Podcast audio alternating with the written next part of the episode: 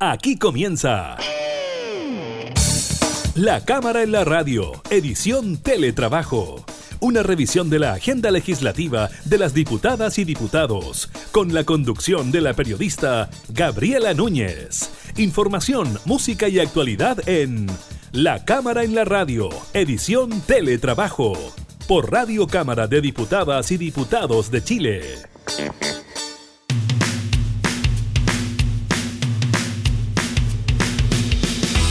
Hola, ¿qué tal? ¿Cómo están? Bienvenidos a una nueva edición de la Cámara en la radio, edición de teletrabajo. Los acompañamos en estos días de cuarentena para prácticamente la mitad de nuestro país. Le estaremos comentando sobre aquello y las nuevas medidas restrictivas en virtud del aumento de los contagiados por COVID-19. También estaremos hablando con la diputada Joana Pérez sobre la creación de una comisión investigadora por el alza en las cuentas de la luz. Quizás usted ya lo ha experimentado y también, ojo, porque estaremos hablando del ingreso familiar de emergencia. Avanza su tramitación en el Congreso. Malas noticias en cuanto a las proyecciones económicas, así lo dijo esta jornada del Banco Central. Estaremos revisando aquello y también le estaremos comentando sobre la aprobación y avance en el Congreso del proyecto de ley que endurece las sanciones para los infractores de la cuarentena. Iniciamos entonces la cámara en la radio.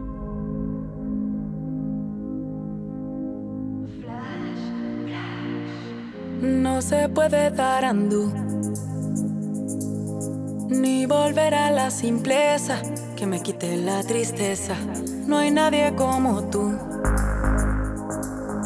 Compartiéndome canciones, pero son más los errores que ilusiones.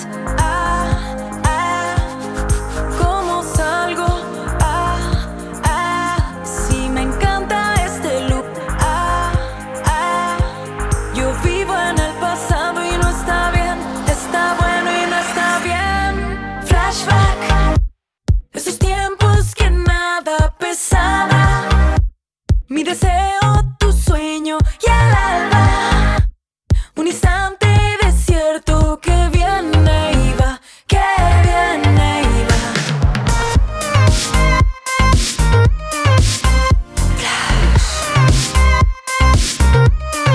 Flash.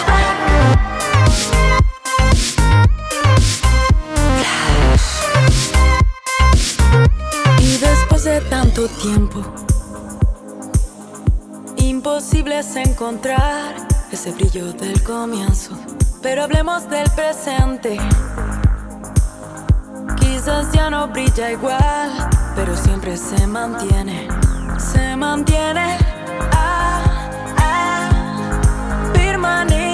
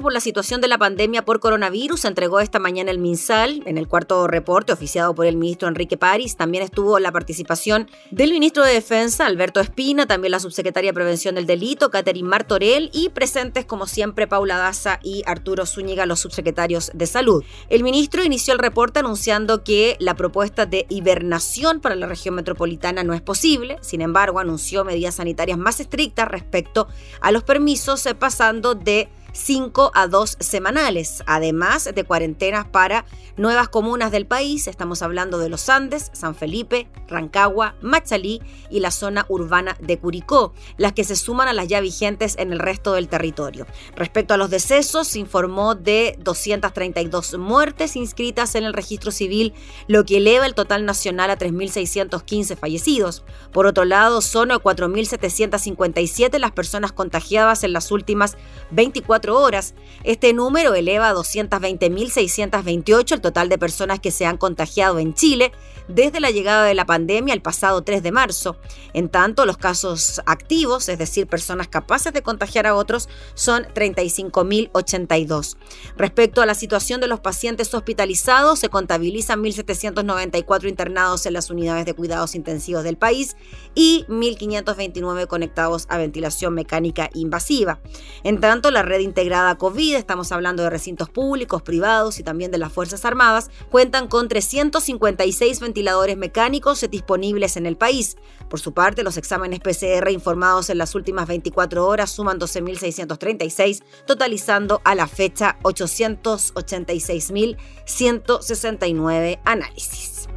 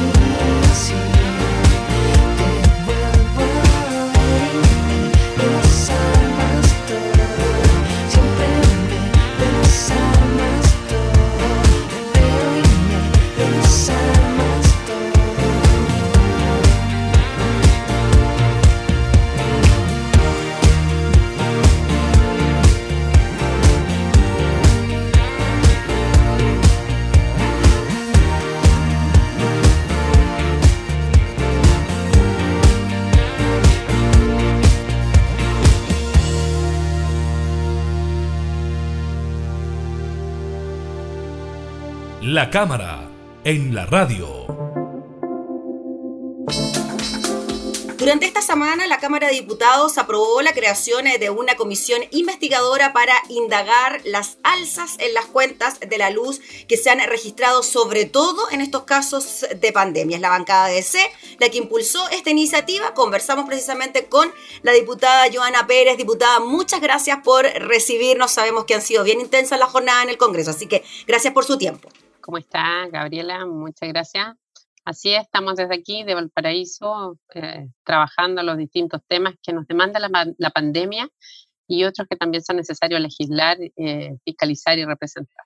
Diputada, ¿por qué el tema de las cuentas de la luz llegó a tal punto que fue necesario conformar una comisión investigadora para finalmente saber por qué no se están produciendo estas salsas en las cuentas de la luz? Así es, mire, nosotros junto a distintos diputados de la bancada comenzamos a recibir demasiadas quejas, reclamos, eh, denuncias de muchas personas que lo están pasando mal hoy día en esta pandemia y esto se agrava aún más con, boletas abultadas en la luz. Y para muchas personas tienen que decidir, ¿cierto?, si pagan una cuenta o compran para el supermercado, ¿cierto?, lo que es el alimento, eh, y claramente eso indigna, porque además nosotros vemos que las personas sí están pagando de manera abultada esas cuentas. Y si bien la legislación les permitió a muchas empresas eléctricas una facturación provisoria por dos meses, vemos que esa facturación no refleja lo que es justamente el consumo y entonces creemos que hay un abuso. Le pedimos a, a la autoridad, a la superintendencia de electricidad y combustible que fiscalizara y más allá de las declaraciones, no hemos visto que eso se ha traducido en rebajas o devoluciones de estos recursos y una acción decisiva por parte del propio Ministerio de Energía. Por lo tanto, por eso, porque tenemos no solo miles de denuncias, sino millones de denuncias, es que vamos a seguir en esa eh, comisión investigadora solicitando los antecedentes y recabando las acciones que ha realizado el Ejecutivo y la Superintendencia en la materia y el comportamiento de las empresas. Diputada Joana Pérez, según la explicación que le dio la Superintendencia en este tema, ¿cuál sería la razón que hasta ahora dan las empresas eléctricas para decir que esta alza se está concretando? ¿Estaba previsto que se concretara una alza de estas características? No han sido capaces de explicar, solo ellos han enviado documentos diciendo que esto obedece a una facturación provisoria, que se está revisando, que se está viendo caso a caso y que probablemente pudieran eh, devolverse o incluso las personas tuvieran que pagar adicional si es que eh, el consumo es mayor a esa facturación provisoria. Entonces, si vemos que el país ha estado funcionando en otras materias con el esfuerzo de muchos y muchas, no entendemos por qué en el sector eléctrico se está ah, utilizando un argumento legal que en el fondo viene a perjudicar a las personas porque la gente no sabe si está cierto lo correcto, no sabe cómo recurrir, los call centers de las empresas son muy lentos, no contestan, entonces se genera una impotencia en el consumidor, en el cliente, y eso deteriora la confianza, obviamente, de las instituciones. Ya estamos con un desgaste importante de credibilidad, de confianza, y esto viene a aumentar aumentar aquello. Entonces, aquí debe haber medidas, debe haber sanciones, debe existir claridad. Diputada Joana Pérez, en relación a eso mismo, Estamos ya en, la época de invierno y hay un consumo mayor de electricidad, de combustible en general para calefaccionar. Si las salsas las veíamos antes de que tuviéramos la época más complicada en cuanto al consumo, ¿podríamos tener entonces eh, más salsas durante estos meses de invierno que no tienen mayor explicación? Mire, nosotros también dentro de lo que pedimos y oficiamos anteriormente como bancada, pedíamos los guarismos de los cobros, porque estas alzas, aparte de lo que era la facturación provisoria eh, promediada de los últimos seis meses, y nunca se nos entregó información. Entonces, hoy día, desde junio, comienza a regir además eh, la tarifa de invierno, ¿ya? Eh, y eso también entre 6 y 10 de la noche también genera eh, alzas. Algunos dicen, la autoridad dice, no es para el sector residencial, pero a nosotros no nos consta, ¿ya? Porque las personas no ven ese detalle eh, o nosotros no sabemos los cálculos y las fórmulas que finalmente llevan a cobrar tal y cual cuenta y valor. Por lo tanto, nosotros como bancada, además de requerir esta comisión investigadora que ayer fue aprobada, ¿cierto? Eh, por, el, por la Cámara, nosotros también aprobamos eh, hace una semana un proyecto de resolución pidiéndole al Ministerio de Energía que pudiéramos, eh, por cierto, incorporar lo que es eliminar el tarifario de invierno, ya la tarifa de, invierno. Y además usted sabe que eh, yo soy autora, la bancada acompañado, apoyado y afirmado el proyecto que prohíbe los servicios básicos en materia eléctrica, de agua, del, eh, de los servicios básicos. Entonces, de verdad, nosotros estamos por una seguidilla de acciones que defiendan al cliente, al usuario, a la persona que lo está pasando mal y que claramente los servicios siempre para ellos han sido una obligación el pagar rigurosamente, eh, con mucho esfuerzo. Y hoy día que estamos en una pandemia necesitamos claramente tener eh, un, al menos un apoyo desde la autoridad y, por cierto, también rayar la cancha a las empresas que tienen que tener una responsabilidad mayor en esta pandemia con las personas. Diputada Joana Pérez, y eso que ni siquiera hemos hablado del proyecto que fue despachado del Congreso que evita el corte de los suministros y que todavía no sabemos. Bueno, ayer se dijo que el gobierno no iría al Tribunal Constitucional. ¿Usted cree que finalmente esto se va a promulgar? Espero que sí, que el gobierno no dilate más. Hubieron muchas amenazas en, eh, el trámite del proyecto. El ministro Llovet de Energía, justamente, eh, fue muy categórico de que este proyecto era inconstitucional. Pasó todos los exámenes desde la Cámara, ¿cierto?, eh, de la admisibilidad. y nosotros no estamos buscando gratuidad, que es lo que le preocupa al gobierno. ¿Ya? Eh, y dar señales a la empresa. Las, empresas efectivamente ellas están enmarcándose en los mismos, eh, de los mismos temas que nosotros hemos fijado en la ley. Y me parece bien, pero tiene que haber una ley y una sanción para las empresas que no lo hagan. Entonces no podemos estar hoy día nosotros en materia eh, esperando que el gobierno, una ley que fue ampliamente aprobada sin rechazo, solo unas pocas abstenciones, ¿cierto? Em, principalmente de los sectores del oficialismo, pero bastante transversal también aprobada, eh, hoy día esté expuesta a un cuestionamiento de otro poder del Estado. Yo creo que aquí tenemos que respetarnos y el Tribunal Constitucional no puede ser una amenaza indolente en estos momentos porque estamos hablando de un momento de excepción constitucional.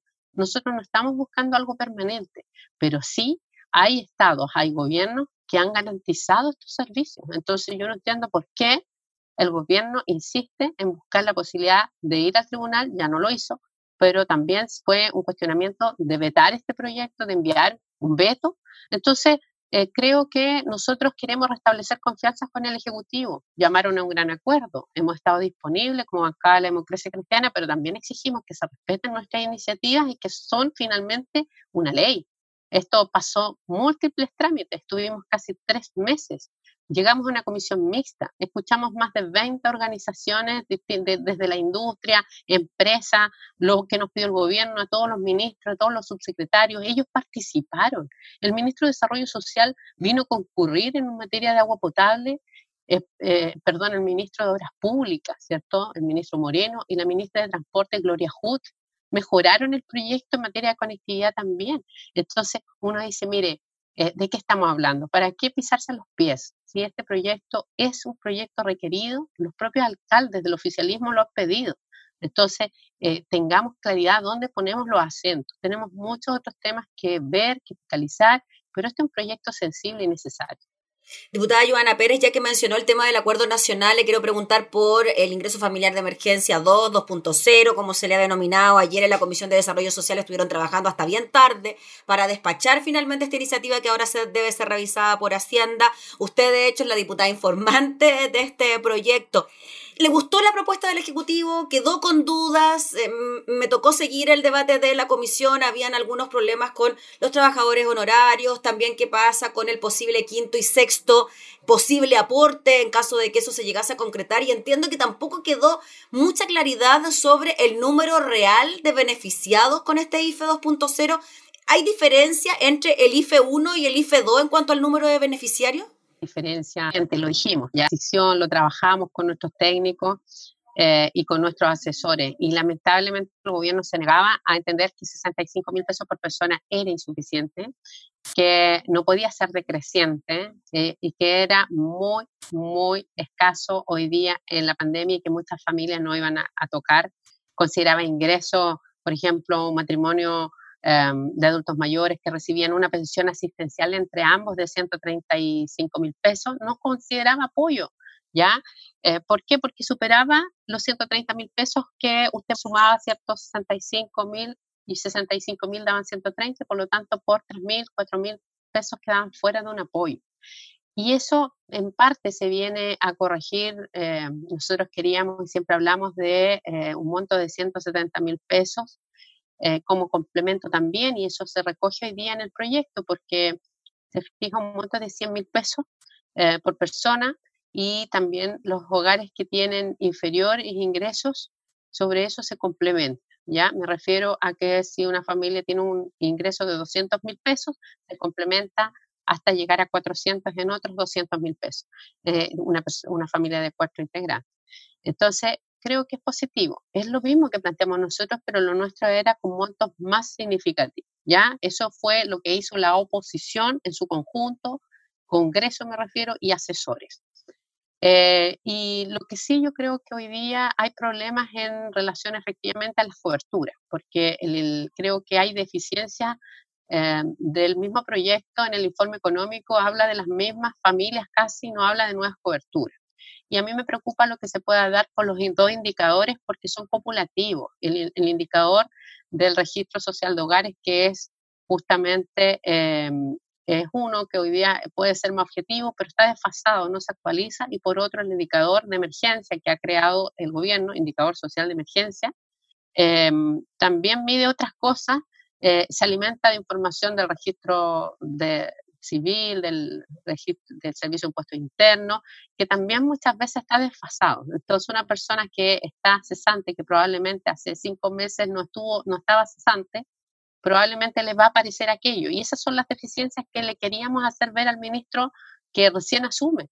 Esto no es un tema contra el ministro, es un tema contra la cartera que ha invisibilizado muchas materias, ¿ya? Em, y por eso nosotros creemos que aquí vamos a respetar un acuerdo, pero por eso no podíamos eh, dejar primero que la Comisión Social no viera este proyecto. Y logramos que lo viera, porque en principio eh, los comités no querían enviarlo a social, ¿ya? Y esa fue una pelea que yo instalé desde mi bancada y la dieron también otros parlamentarios. Estuvimos ayer, usted vio hasta más de las 11 de la noche porque había muchas dudas y consultas y tampoco fueron totalmente resueltas. Le dimos la opción al ministro de ir mejorando indicaciones eh, y, eh, y, yo creo que el ministro prefirió ir a Hacienda quizás a hacer esas modificaciones y está bien, pero al menos las dejamos establecidas y fueron al menos dos votaciones en contra que tenían que ver con los honorarios, ¿ya? Porque el honorario hoy día recibe eh, la posibilidad de acceder al, al IFE, pero su eh, beneficio que también está aprobando esta Cámara no es un subsidio, es un crédito, va a tener que devolverlo. ¿Ya? Entonces no puede considerarse como ingreso para restringir un aporte acá. Y ese precisamente, ese artículo, diputada, fue rechazado, digámoslo, se rechazó eso, todavía mm, tendría entonces el gobierno que presentar una indicación sustitutiva para poder reponerlo. Así es, yo creo que clarificar principalmente más, ya que quede claro y que los honorarios no vuelvan a ser por tercera vez castigado. Con un préstamo ahora en esta, claro. claro. Y que se le descuente, se fija, porque en el fondo mm. eh, eso es lo complejo. Hay otros temas de que estamos hablando de que este proyecto pudiera tener una etapa de meses 4, 5 eh, y 6. Y eso queda al arbitrio del ministro de Hacienda. Y también puede ser en montos inferiores. Entonces, eso la verdad es que yo no estoy de acuerdo en entregarle ¿cierto? tantas atribuciones a las autoridades que no tienen sintonía social. ¿Usted cree, diputada, que ese ingreso 4, 5 y 6 debería quedar estipulado ya que se va a entregar o que quede estipulado el monto y la decisión de darlo no se tome después, por ejemplo? Yo creo que vale la pena inclusive volver al Congreso. ¿Sabe por qué? Después del mes 4, digamos, o, cuando se cumple el mes 4. Yo creo que tenemos que ir evaluando. Mm. ¿Y por qué? Porque nosotros insistimos al gobierno, aquí va a quedar gente nuevamente invisibilizada. Llevamos más de 100 días y a los 130 días nos vamos a dar cuenta que, por ejemplo, el rubro del transporte no corresponde apoyar aquí. Y el gobierno no está buscando alternativas sectoriales, todo lo está poniendo en el IFE. Por lo tanto, como tiene tantas barreras de acceso de entrada, lamentablemente el gobierno está cortando las posibilidades de que muchas personas puedan acceder. Y me refiero justamente al rubro del transporte, a quien tiene un bus escolar y que no ha podido recibir nada en todos estos meses, pero que tiene, ¿cierto?, un patrimonio ya que ha comprado con esfuerzo y lo está pagando. Eso no lo verifica hoy día el sistema, porque esa persona nunca quizás tuvo registro social de hogares. Entonces, eh, si no tiene registro y no se habilita con el otro, no puede recibir el beneficio. Entonces, aquí hay que estar flexible a modificar, porque como el gobierno ha sido porfiado, hay que eh, darle el tiempo para que se dé cuenta y para que vuelva a venir al Congreso y decir, ¿sabe qué? Me equivoqué y tengo que llegar de nuevo con este eh, beneficio a más personas, porque así ha sido esta negociación. Es casi estar lamentablemente regateando los acompañamientos sociales pero no lo quiere entender y además ellos tienen iniciativa. De lo contrario, usted ve lo que ha pasado con el postnatal, ¿cierto? Que nos dicen que nosotros no podemos legislar y que son inconstitucionales. Eh, eh, estas son las barreras que tenemos hoy día en nuestra institucionalidad para poder hacer el trabajo y, y es mucho más complejo cuando hay sentido de urgencia. Muy bien, pues diputada Joana Pérez, le agradecemos enormemente por su tiempo. Sabemos que tiene trabajo ahí en la sala de la Cámara, así que gracias por explicarnos estos dos puntos, ¿no? Que concitan tanta atención en la ciudadanía que lo está pasando mal por el COVID. Así que gracias por su tiempo. Lo último que quería agregar en el IFE, que también quiero dejarlo establecido porque es importante, que además reconoce, recoge lo que es el silencio administrativo negativamente. ¿ya? Cuando una persona no postula a este 3, 4 y 5, ¿cierto? Eh, perdón, este cuarto, cuarto, cinco y, seis. y mes, estos meses siguientes, eh, el, eh, el, plazo de 10 días, ¿cierto? Dice, usted se va por enterado que lo rechaza. Entonces tenemos personas que a veces están trabajando cortando leña, ¿cierto? O que no tienen conectividad en el sector rural y no podemos venir a generar, ¿cierto? un beneficio que si no lo, no lo genera en tales días, usted lo pierde. Ese silencio administrativo no corresponde y también lo rechazamos y estaba dentro de los articulados que rechazamos. Así que esperamos que Hacienda en este momento esté corrigiendo aquello y que puedan llegar a un buen acuerdo. El ministro lo sabe, no es un tema contra él, ni sino contra eh, la visión que tiene eh, los temas sociales desde los instrumentos sociales. Así que eso es y muchas gracias por este espacio. Saludar a quienes nos ven a través de estas pantallas eh, y bueno, mucha fuerza, confianza. Eh, creo que entre todos vamos a poder salir de esto, pero se requiere mucha voluntad política, recursos y, por cierto, también eh, el acompañamiento y el apoyo de la responsabilidad de cada uno de nosotros. Muchas gracias, diputada Joana Pérez, que esté muy bien. La diputada Joana Pérez conversando entonces sobre la creación de la comisión investigadora por el alce en las cuentas de la luz y la tramitación del ingreso familiar de emergencia 2.0.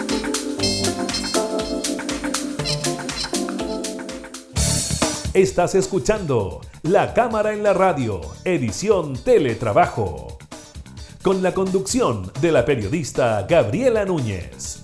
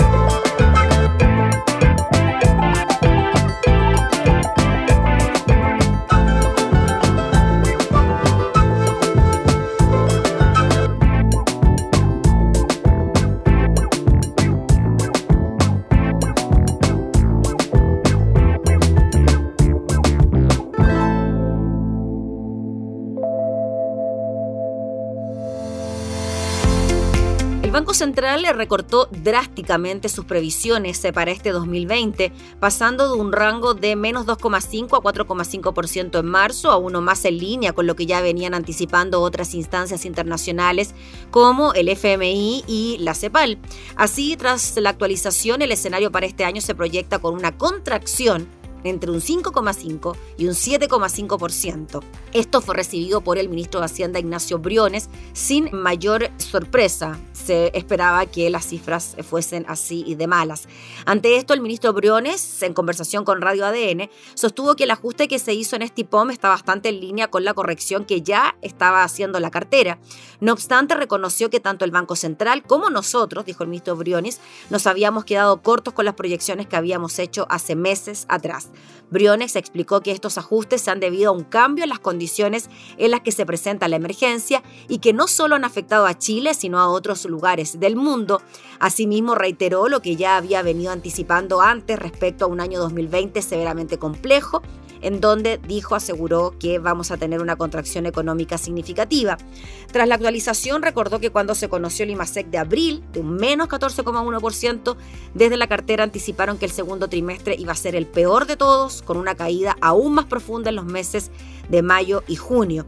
Sin embargo, dijo el margen de lo que ya se anticipa para este año, el ministro Briones destacó que los supuestos del Banco Central también se mantiene e incluso mejora las expectativas de recuperación para el 2021.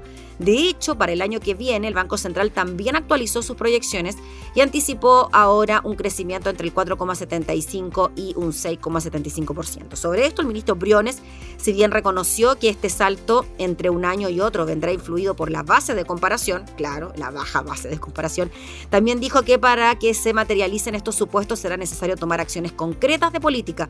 Las acciones que nosotros seamos capaces de tomar hoy van a tener consecuencias en el 2021, dijo el ministro de Hacienda Ignacio Briones.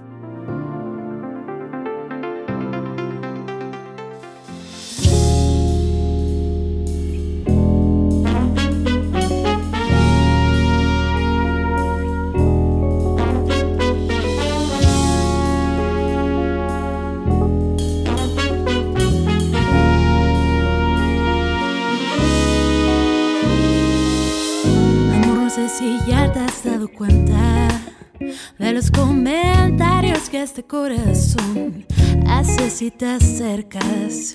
¿Cómo explicarte que el sueño despierta? Que tu voz motiva a pensar en los dos con algo en potencia. Pero cada movimiento delante que estoy sintiendo. que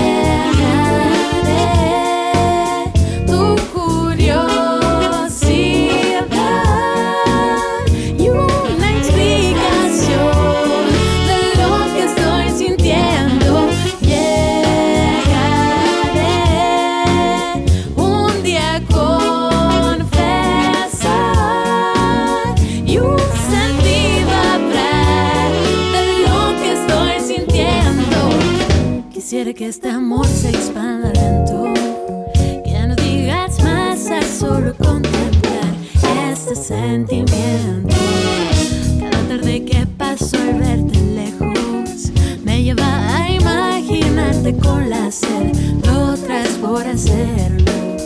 Pensarte en sus movimientos.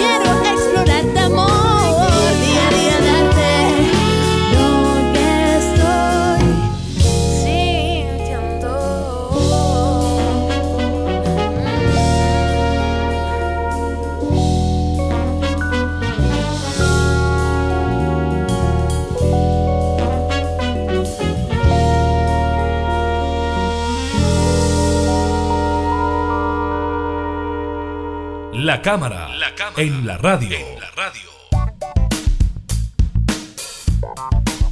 El Senado aprobó el proyecto de ley que endurece las penas y las multas contra quienes infrinjan las normas sanitarias. Si bien la moción contó con el respaldo de una mayoría de los senadores opositores, en el sector destacaron que esta no resuelve el problema integral de la emergencia. Estamos hablando entonces de la iniciativa que se aprobó en general en el Senado con 32 votos favorables, 4 abstenciones y 5 en contra. Contempla endurecer las penas y multas para quienes no respeten las medidas sanitarias. En este contexto, las cuales contemplan hasta presidio menor en su grado medio, es decir, tres años de cárcel, y multas de 6 a 200 UTM, es decir, desde los 300 mil a los 10 millones de pesos, dependiendo de las agravantes y atenuantes, lo que sería un aumento de lo establecido actualmente.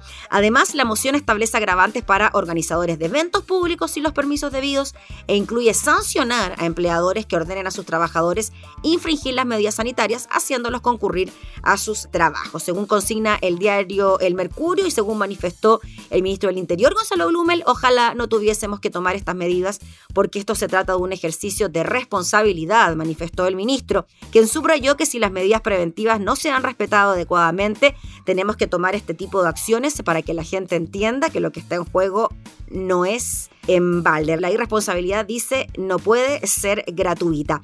El ministro Blumel además destacó el trabajo de las fiscalizaciones durante la pandemia, asegurando que solo Carabineros ha realizado más de 3 millones de controles con más de 100.000 detenidos. Así que ahí están estas medidas que serán estudiadas ahora en la Cámara de Diputados, que tiene que ver entonces con aumentar las sanciones a quienes no respeten las medidas sanitarias. Al interior de la moneda señalan que por estos días también se estaría priorizando a la hora de controlar la pandemia un mayor control eh, de la cuarentena antes de decretar nuevas medidas sanitarias.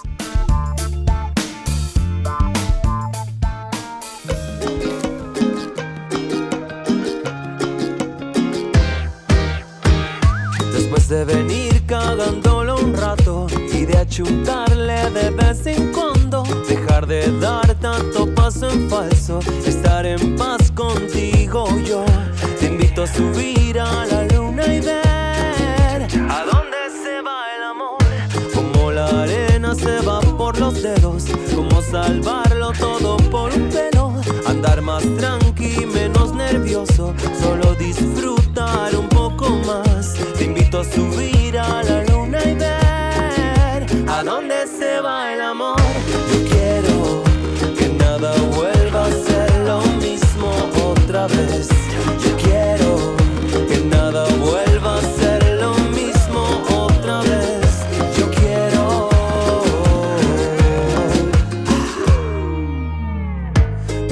sacar la vuelta un buen rato y de juntar piedras en los zapatos, menos miradas, más lengüetazos. No hay tiempo para tonteras, fin. Te invito a subir a la luna y ver a dónde se va el amor.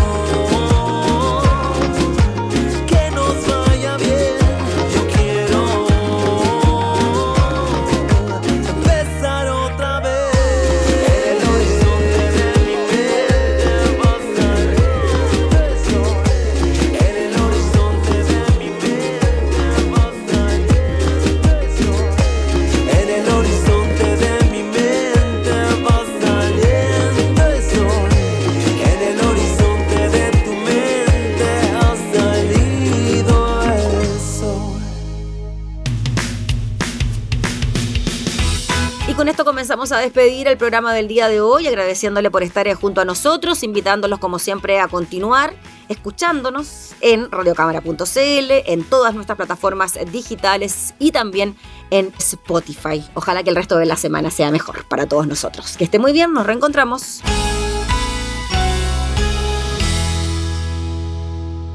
Hemos presentado La Cámara en la Radio, edición Teletrabajo.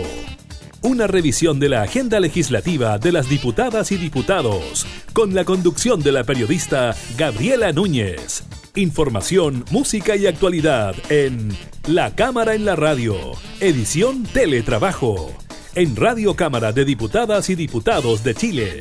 Hoy más que nunca, acercando las leyes.